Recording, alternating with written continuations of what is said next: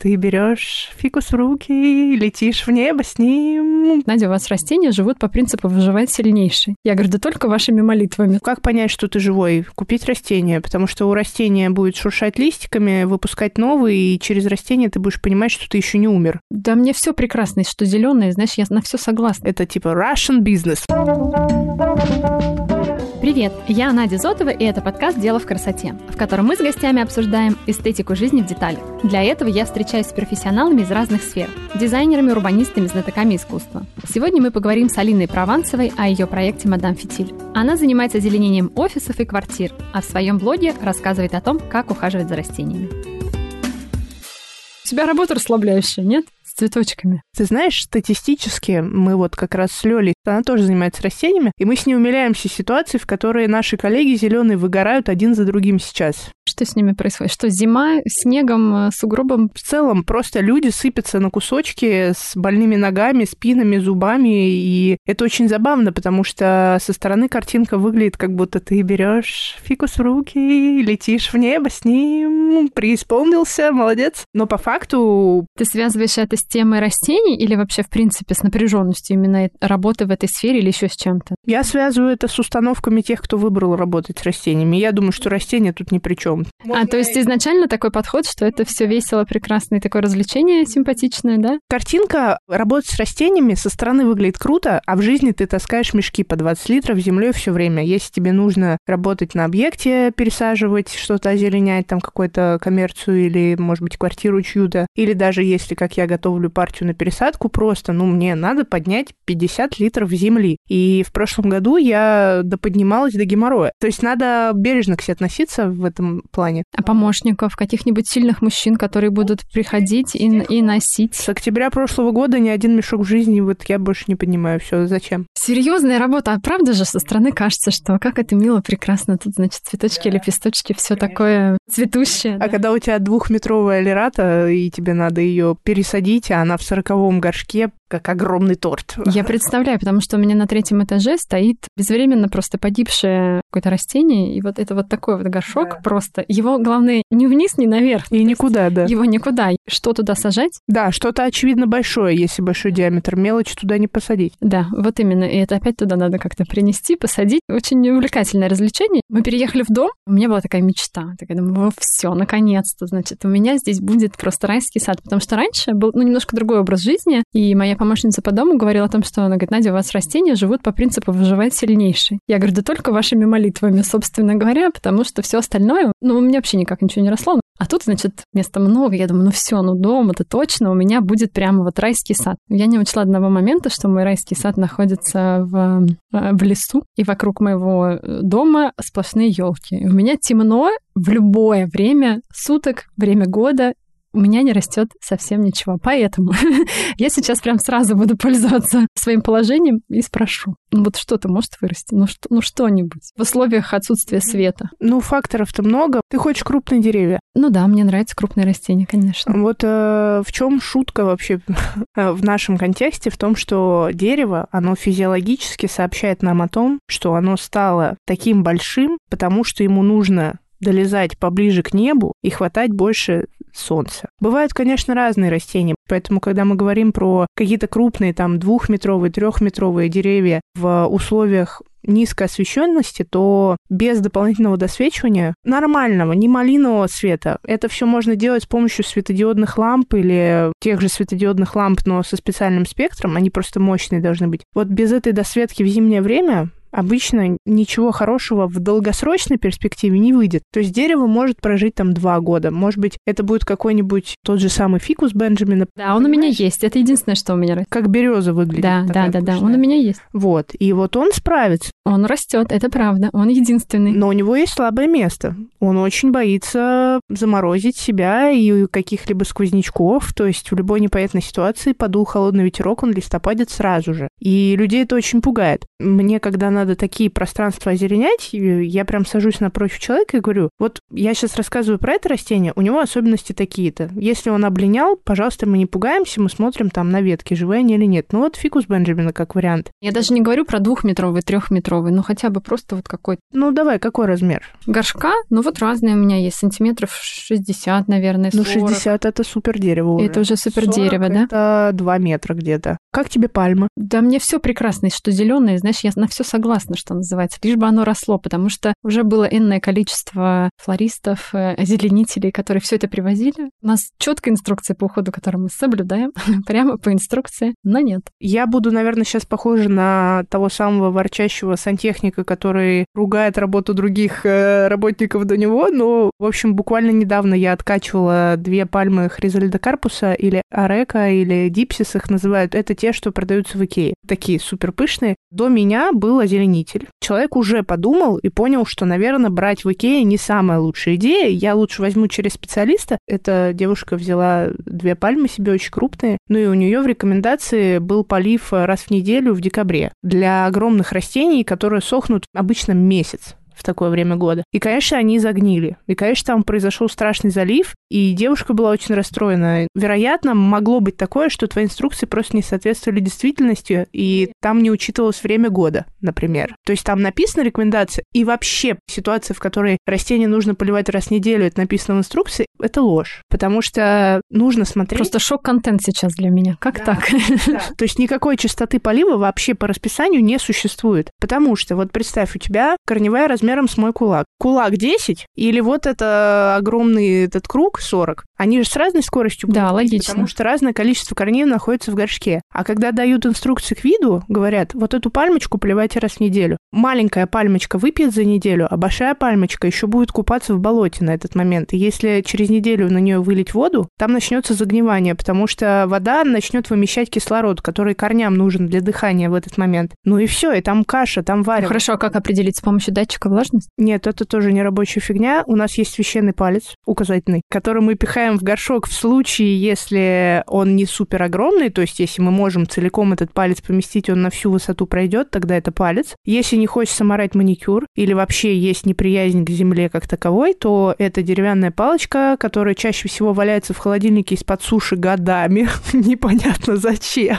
Используйте по И назначению. вот, мы поняли, зачем мы берем эту палочку и на всю высоту каждый раз перед поливом втыкаем. То есть она не все время находится в земле, а мы именно перед поливом ее используем, потому что если она будет все время стоять в горшке, она всегда будет влажная, потому что дерево будет впитывать в себя влагу. И мы на нее ориентируемся так, что если она мокрая и грязная, и земля кусками на нее прилипает на любом из участков, значит рано. То есть по-хорошему нам растения и зимой, и летом, это мое относительно новое открытие, нужно просушивать целиком. Редкие растения, которые этого не прощают, очень редкие, их по пальцам пересчитать. Это те, которым нужно оставаться всегда влажненькими. Это обычно те, кто на болотах растут. Ну, таких сколько? Три видов? То есть я правильно понимаю, что риск перелива, он выше, чем риск засухи? Абсолютно. Потому, что обычно же считается, что ой, я не полил, и все пропало. Главный человеческий способ э, культурно принятый заботиться о растениях это взять леечку в руку и полить. А это очень чревато тем, что как раз вот корни загниют, а корни это вот орган, который позволяет растению кушать. Вода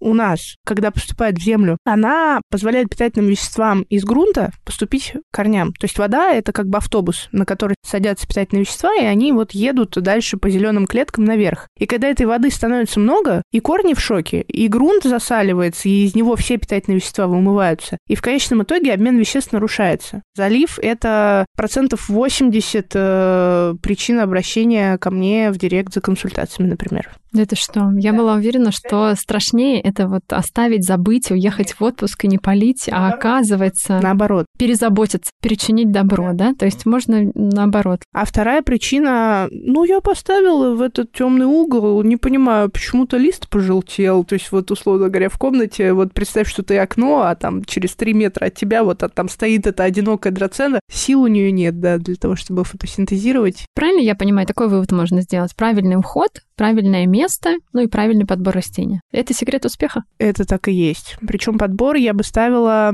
на первое место. Почему вообще ко мне приходят и платят деньги по большому счету? Потому что я прихожу и анализирую с одной стороны пространство, в котором будут стоять растения, а с другой стороны человека. Это очень важно. Есть люди, которые готовы посвящать уходу за растениями дни, то есть они очень отзывчивые, они готовы, кому надо полечить, если что-то там, ну, то есть вот, условно говоря, если человек говорит, я буду готов лечить растения, значит, я могу брать этому человеку растения, у которых иммунитет на некоторых вредителей чуть-чуть более слабый, чем там у самых-самых неприхотливых, да, вот я от этого отталкиваюсь. А если человек говорит, слушай, я в Италии нахожусь два раза в месяц, уезжаю по неделю, у меня там командировки, я вот вообще не из этих, у меня есть человек, который приходит убираться, она может полить на момент, пока отсутствует. Ты мне дай конкретный план, но вот мне надо, чтобы было просто. Тогда список растений, он сокращается в разы. То есть вообще это самое главное. Если человек говорит, что он готов заморачиваться или не готов заморачиваться, а дальше уже условия. То есть это вообще второе. А как у тебя так случилось, что ты готова настолько заморачиваться с растениями? Откуда такая любовь? Или что это? Судьба, выбор, призвание? Ну, я просто их уважаю. Я их воспринимаю не как объект интерьера, что, собственно, является грехом большого количества дизайнеров интерьера. Я шла сюда с мыслью, что мне нужно это, наконец, э, проманифестировать, сказать это в мир, что у дизайнеров есть 3D-шки стрелицы, вот этого райской птицы, этого растения, фикус алераты с этими огромными листьями, лопухами, и их пихают вот просто потому, что нужно какую-то композицию собрать, и я этих людей понимаю, потому что я... Они же не специалисты, они да. же не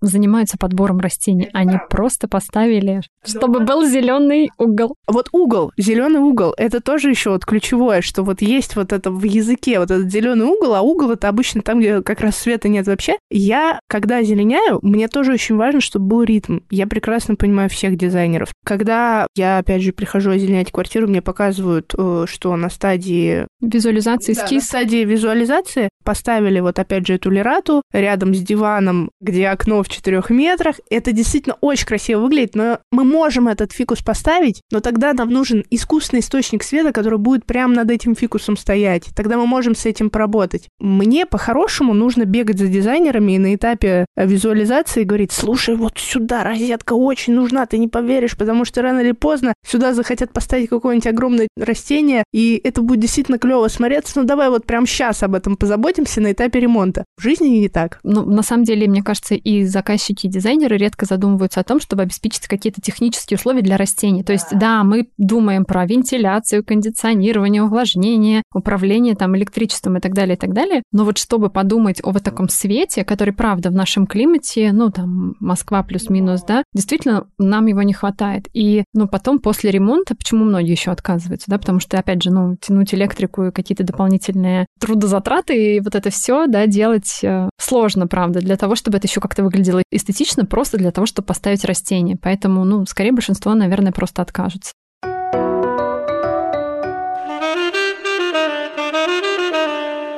Что, растения мы закладываем на стадии проекта еще? Особенно крупные, да? В середине этого года, летом, мне написала девушка, это первый случай, и пока что это мой эталон. Они строят частный дом, и она мне написала в июне или в июле на стадии фундамента. Она говорит, слушай, я буду работать с дизайнером, ты можешь мне назвать конкретные места, где лучше ставить растения, что нужно технически им организовать, там как раз те же розетки. Потом мы с тобой спишемся зимой, когда уже будет ближе к делу. То есть она решила со мной согласовать все вообще с самого начала. Она сама э, хочет э, так называемый райский сад, то есть у нее абсолютно такое же желание, как и у большинства владельцев частных домов, э, чисто статистически, как я вижу. А вот скажи, раз мы заговорили про крупные растения, мне кажется, что это в последнее время стало как-то активно применяться в домах, потому что раньше растения в доме — это скорее вот э, фиалки на подоконнике. Бабули, да. Бабули, которые это все выращивали, это все было очень мило, но немножко другой контекст. А сейчас именно современные квартиры с э, классным дизайном, да, очень часто хочется вписать туда что-то живое, зеленое, и я не знаю, как это тренд, не тренд? Ну, это тренд. По версии меня он сейчас потихонечку уже угасает. Точнее, не так. Он угасает для меня как для первопроходца, потому что я блог завела, ну, это было осенью, а весной люди сели на самоизоляцию. И, конечно, у всех э, подогрелась головеха, потому что как понять, что ты живой? Купить растение, потому что у растения будет шуршать листиками, выпускать новые, и через растение ты будешь понимать, что ты еще не умер. Изо дня в день проживая этот тяжелый период. И тогда это, конечно, взорвало массово. То есть все хотели купить растения, да? Это было действительно так. Мне кажется, все хотели купить растения и собак. Собак, да, кошек. Все, кто занимается декором для дома, тоже сели на коня, потому что ведь надо фотографировать дом, тебе больше нечего делать. Ты два месяца сидишь в квартире, тебе хотя бы постельное белье приличное, что ли, купить.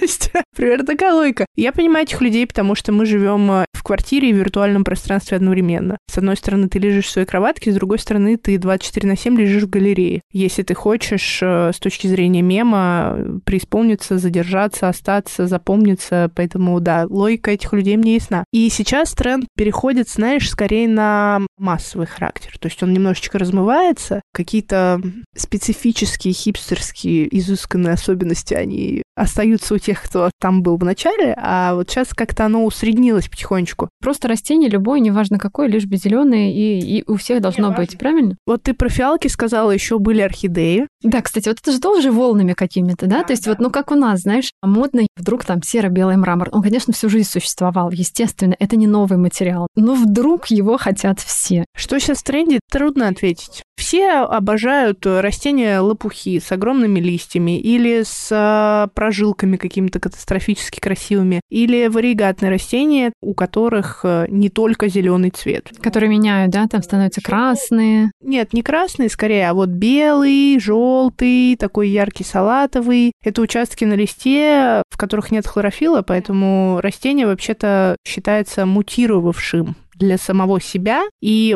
тренд на это есть как такой соревновательный немножко. То есть сейчас я выращу полностью белое растение, а оно ничего не поймет и даже не умрет. Ну, то есть вот есть такая вот... А, Но это, наверное, у каких-то энтузиастов только, любителей. Это вот уже совсем узкая специфика, а широкая. Растения лопухи, огромные растения, стрелицы и фикусилераты, монстеры огромные, яркие прожилки. Цветущие, кстати, потихонечку как будто бы начинают возвращаться, но не в виде орхидеи и фиалок, а в виде, может быть, мединиллы, в виде, опять же, той же стрелицы. Ну да, кстати, вот почему-то цветущие растения не так популярны, что за ними сложнее ухаживать. Мне вот, например, очень нравятся цикламены. Они клевые, да. Цветущие растения, во-первых, сам факт их цветения требует большого количества сил от них самих. Поэтому технически их можно назвать более замороченными с точки зрения ухода и подготовки. Многим растениям перед цветением нужен период покоя. Это пониженные температуры в осенний период или в весенний период, когда их перестают поливать, и они находятся в прохладе. Но они... Это сложно обеспечить, бывает, в бывает, квартире да. или в доме, да. если нет какого-нибудь балкона, балкона лоджии. подвала, да, что-то такое. Растения, чтобы они цвели, им часто нужно вносить удобрения определенные с повышенным содержанием фосфора и калия. То есть, э, чтобы у тебя цвело растение, нужно немножечко этим заинтересоваться. Хотя, почему орхидеи, собственно, так пользуются спросом? Потому что очень часто с ними не делают вообще ничего, вообще ни разу за жизнь их не пересаживали. То есть они вот как шли в этой коре покупной, так они остаются там, а они там каждую зиму цветут, радуют. Обычно это происходит у тех, у кого достаточно света. То есть кто живет на южной стороне или на высоком этаже восточного или западного окна, вот они обычно такие новости приносят и ликуют и очень радуются этому. То есть исключения, конечно, есть, но за цветущими обычно все-таки нужно чуть-чуть побольше сил им уделять. А вот ты говоришь, э, они должны стоять около окна. Ну, получается, что... Ну, я опять же, да, с точки зрения дизайнера думаю, мне все время хочется пустой подоконник. А получается, что растение — это все время как какая-то точка около окна или на подоконнике. Вот есть ли какие-то способы другие? Понятно, что, да, дополнительное освещение, да, то, что мы обсуждали. По факту ты уже на 50% ответила на вопрос. Мы рассматриваем окно как дырку в пещере. Это примитивный образ, но он очень помогает понять вообще, что происходит. И вот эта дырка в пещере, она светит вот параллельно самой пещере, а по бокам света нет. Поэтому, когда мы говорим о местах, в которых могут находиться растения, мы еще учитываем именно вот эту параллельную линию параллельно окну. И дальше двух метров мы обычно вообще не смотрим. То есть если мы хотим, чтобы растение существовало и функционировало без досвечивания за счет естественного света, то дальше двух метров параллельно окну мы, в принципе, особо не рассматриваем. Дальше максимум там 3 метра от окна это могут быть замиокулькасы сенсвери, щучьи хвосты. Но и с ними, опять же, игра такая немножечко опасная, немножечко азартно становится и страшно одновременно, потому что что у замиокулькаса, что у сенсвери, у них достаточно слабая корневая система. Замиокулькас ножки вообще мочить терпеть не может, а сенсверия, ну, она справится три раза, но потом у нее корни усики такие маленькие, вот подростковые усики, вот, а у нее огромный лист и очень мало корней, и вот они заливаются очень легко. Если хочется ставить растение куда-то сильно далеко, да, это досвечивание, правда, это просто грамотное досвечивание, причем светодиод. Это... То есть это не какие-то специальные фитолампы с, с какой-то специальной конструкцией, которые включаются по расписанию, по датчику. Ну вот это да. Лампы с э, малиновым светом, они используются, ну вот это, собственно, то, что чаще всего запоминается как а, это фитолампа, это специально для растений. Они предназначены для рассады. Представь себе, что внутри лампочки есть радуга, и вот в ней все цвета. И когда в лампочке все цвета, то она дает белый. То, что это союз всех цветов. А малиновым вот эти лампочки светят, потому что из этой радуги у них есть только красный и синий. И эти лампы, они предназначены для рассады томатов или там для семян, для балконных растений вообще по-хорошему. Они для малышей. Потому что они другой спектр еще просто не уловят. Они не уловят зеленый и оранжевый. А взрослым растениям нужен полный спектр. Им нужна вся радуга. Поэтому мы на выходе получаем белый цвет, причем нейтральный белый, 4000. Это шикарно для человека. Это очень комфортно. Потому что я видела даже огромные растения где-нибудь в ресторанах, которые светят как раз вот этой малиновой лампой. Ну, это некорректно просто, да. Есть дезинформация, она вообще в мире растений огромная. Поэтому у меня блог, собственно, и создан для того, чтобы потихонечку налаживать нейронные связи, связанные с растениями. Я стараюсь делать это простым языком, если ты уже вдруг что-нибудь заходила, читала. То есть э, это некорректно.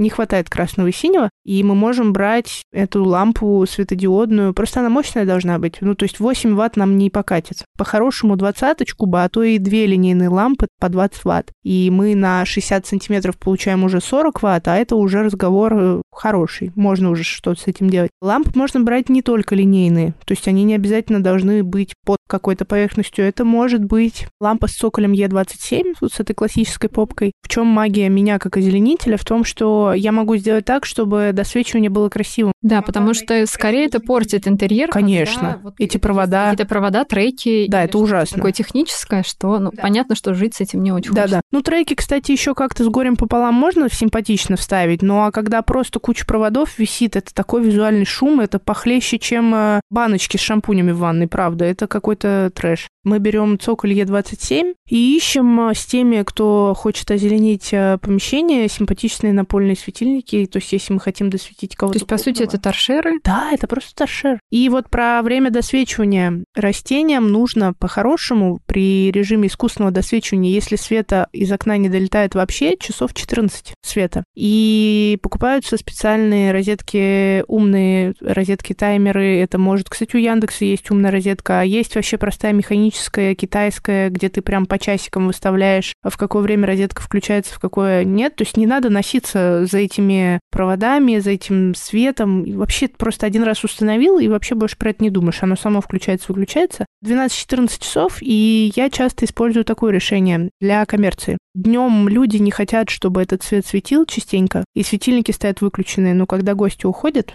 свет включает. Ты меняешь э, для растений ночь с днем. И это супер решение. Просто обалденное решение, потому что свет часто достаточно мощный. Солнце на самом деле мало что заменит, это все равно суррогат. Если мы убираем досвечивание, оно действительно мощное и может нравиться не всем гостям или может э, световую композицию менять у самого помещения, это не всегда красиво. Поэтому у растений будет день тогда, когда у людей ночь, и это удобно, никому резать глаза не будет. То есть растения готовы приспособиться под э, наш режим, под нашу жизнь, да, да для того, чтобы только нам было комфортно, и мы еще могли на них э, любоваться. Ну, я тебе скажу, им просто жить хочется. Суровая правда жизни, да? Нет, ну правда, это же всегда чаще всего это же какие-то экзотические растения, которые стали домашними, да, да и конечно. это же не то, что мы из э, огорода принесли и вдруг стали из нашей полосы. Да, спасибо тебе за этот тезис. Комнатных растений вообще не существует. Это клево. Они первоначально все с улицы. И, допустим, какие-нибудь сингони пеларгониумы — это ароидные растения, на которые люди смотрят вот в Москве с благоговением, и они просто дрожат над каждым новым листом. Ты едешь в Таиланд, он у тебя как подорожник вдоль дороги растет. Да-да, это правда бывает очень забавно, когда ты думаешь... Едешь что... в Азию, и все. И ты видишь, что они там просто вот как... Ну, правда, как подорожник, да, да, сорняки. И они такие красивые там, конечно. Если увлекаешься растениями, надо обязательно гонять в Азию и в Северную Америку тоже. Да-да, явно увидишь что-нибудь э, такое, что как что ожидаешь увидеть дома, да, только в 10 раз больше. Да даже в какую-нибудь Турцию поехать и увидишь эти цитрусы космические трехметровые, гранаты, эти фикусы Бенджаминов.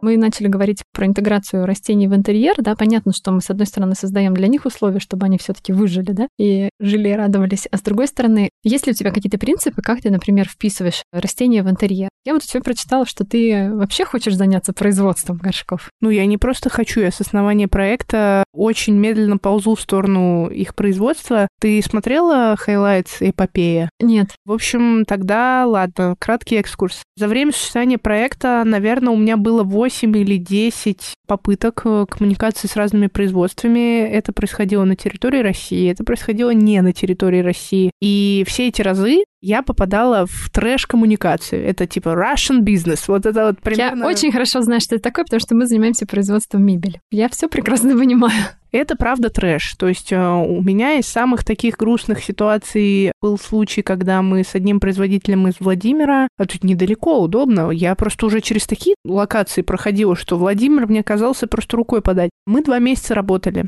сделали 3D-модель горшка, мы отлили его. Это цилиндр классический, это то, чего очень не хватает в мире горшков, потому что цилиндры, ну, они супер классика, супер база. То есть ты можешь использовать какие-нибудь светлые тона, можешь, наоборот, выбрать акцентные, и все равно будет нейтрально хорошо. Может деколь нанести в конце концов, это какой-то уже принт э, с дизайнером. В общем, в любом случае будет клево. Собственно, была мечта сделать эти цилиндры, а это технологически не очень легко. Ну, так вот, и мы дошли до этого Владимира, до производителя э, в этом городе. Отлили форму, мне присылали образцы, мы постоянно поддерживали коммуникацию, то есть с самого начала мне была озвучена цена, она меня устроила, мы начали работать. Мы на 500 штук договорились на первую партию, мы с Кириллом продали машину для того, чтобы вложить эти деньги просто в первый этап этапов производства. Я сняла мастерскую специально для того, чтобы мне было где хранить эти горшки. То есть вообще могла бы и дома, но сняла мастерскую, сделала в ней ремонт там за 200 тысяч. Прям был такой огромный подготовительный этап, а 200 тысяч для меня тогда были нормальные деньги. В конечном итоге, вот на самом последнем этапе, когда мы выбрали цвета, все, у нас есть готовые пробники, он мне называет цену в два раза дороже. Почему? Не почему. Просто поработал и понял, что сложновато. Так и есть. За это побольше. Я знаю, я могу любой аргумент из головы производителя представить. Да, в общем, с тем производителем из Владимира мы перестали работать. Кто-то ставит цену невозможную. Ну, то есть, что ты понимаешь, что у тебя оптовая цена выше, чем розничная во многих местах, и ты ничего не можешь с этим делать. Кто-то говорит, что не справится с цилиндром, потому что это сложная форма с точки зрения керамики. Кто-то говорит, что у них нет цветов. Все очень плохо. Хотя, казалось бы, да, Просто горшок. Со времен Древнего Египта делают, делают, а вот в 21 веке очень понимаю, да. Многим тоже так кажется, что ну что такого вам шкаф напилить? Я говорю, если вы мне напилите, я вам с удовольствием заплачу за это. Любое производство требует очень много. Мне кажется, есть такая тенденция, что мы медленно, но верно все-таки движемся к тому, что у нас производство развивается, потому что я начинала заниматься этим еще 10 лет назад, и тогда это было совсем сложно. То есть тогда не было совсем никого, и когда ты приходил с какой-то своей идеей, говорил о том, что мне нужен там комод, мне, мне нужен стол, обычно что-то такое в, с резьбой и позолотой мне предлагали. То есть это все, что ну, раньше было реально сделать. Что сейчас уже как-то все еще не просто, но тем не менее тенденция есть, потому что, ну, все-таки перестали уже в таком количестве все это привозить, э, американское, европейское, китайское и так далее. В любом случае уже есть какая-то конкуренция у наших производителей, но да, пока сложно со сроками, с ценами, с объемами и со всем остальным. Ты сказала, что в Икее не стоит растения покупать. Понятно, что есть какие-то специализированные места, но, может быть, про них не все знают. И почему Главное, не стоит в мебельном магазине покупать растения. Я не скажу, что в Икее вот прям вообще нельзя покупать растения. Вообще-то можно, но вопрос в том, что их надо уметь покупать. То есть нужно некоторым образом увидеть, что приехала свежая поставка, то есть вот должно быть уже какое-то сравнение больного растения и здорового или того, что находится на полке месяц и того, что находится несколько дней, и ты бери хоть все, не вопрос. Или там, например, что нужно уметь э, найти определенных вредителей или грибковые заболевания, или бактериальные заболевания. То есть э, можно по факту покупать растения где угодно, хоть в Ашане, хоть в Икее, хоть э, в Леруа, хотя они там вообще обычно совсем все плохо. Просто надо уметь их выбирать. Такого строгого запрета нет. Ну хорошо, а как вот научиться простому человеку? Блог мой читать. Для этого мы все здесь и собрались. Но мне просто особо нечего ответить. Э, я же не поведу сейчас людей читать учебники по биологии, в которые я там когда-то закапывалась. Помимо меня же есть куча классных блогов. Э, тут тоже, опять же... Кстати, да, сейчас информации достаточно много, и не обязательно читать какие-то сложные длинные статьи. Но, опять же, важно найти правильного специалиста, которому ты доверяешь, и кто не будет учить тебя поливать растения раз в неделю. Ну вот я считаю, что мы уже сделали вот эту каплю в этом море просвещения про растения уже внесли. Это правда. Немножко советов дали. В конце наш э, любимый Блиц. Назови, пожалуйста, один вдохновляющий профиль в Инстаграм, один фильм и одну книгу. Это Александр Толмачев, а, это популяризатор окружающего мира среди детей и их взрослых, и детей внутри взрослых. Я понимаю, конечно, что это как будто бы слабо связано и с красотой, и, и вообще с моей деятельностью, но на самом деле нет. Это влюбленный в природу, в животных и в мир человек, а, который очень простым языком и в очень такой забавной манере рассказывает о том, например, где у морской звезды находятся ноги, а где руки. Так я пошла подпишусь. Я задумалась. Александр Толмачев, да, его зовут. Книга и фильм. Вдохновляющей книгой назову «Комнатное цветоводство». Автор Семенов — это мужчина, который в 1890 каком-то году перевел книжку о растениях одного немецкого автора. И эта книжка издается на дореволюционно русском языке. В ней можно узнать что-то о растениях? Можно, безусловно. Но вообще я ее рекомендую именно как источник другой точки восприятия, потому что другой язык дает другую картину мира вообще, и когда ты читаешь этот дореволюционно русский, ты думаешь, господи, так мне же нужно в Крым. У меня душевная болезнь, мне нужно подышать морским воздухом. На воды, на воды. На воды, правда, серьезно. Ну, то есть это настолько восхитительно, что вот эту книжку нужно читать хотя бы из этого дореволюционного русского. Хотя про растения там тоже есть очень интересные моменты. Необычно. Так что Семенов, комнатное цветоводство, у меня есть обзор на эту книгу. Кстати, если в навигации чуть-чуть покопаться, можно будет найти. Спасибо. И фильм. Французский вестник. Уэс Андерсон вышел только что, обязательно сходите. Великолепный. Великолепный. Супер. Спасибо тебе большое за советы, за рекомендации и, главное, за позитив. Тебе спасибо. Спасибо, что прослушали этот выпуск моего подкаста. Ссылки на меня и Инстаграм Алины вы найдете в описании эпизода. Мне будет очень приятно, если вы напишите отзыв, поставите звездочки в Apple подкастах и сердечки в Яндекс Музыке. Это поможет большему количеству слушателей получить вдохновение уже сегодня. Встретимся через неделю.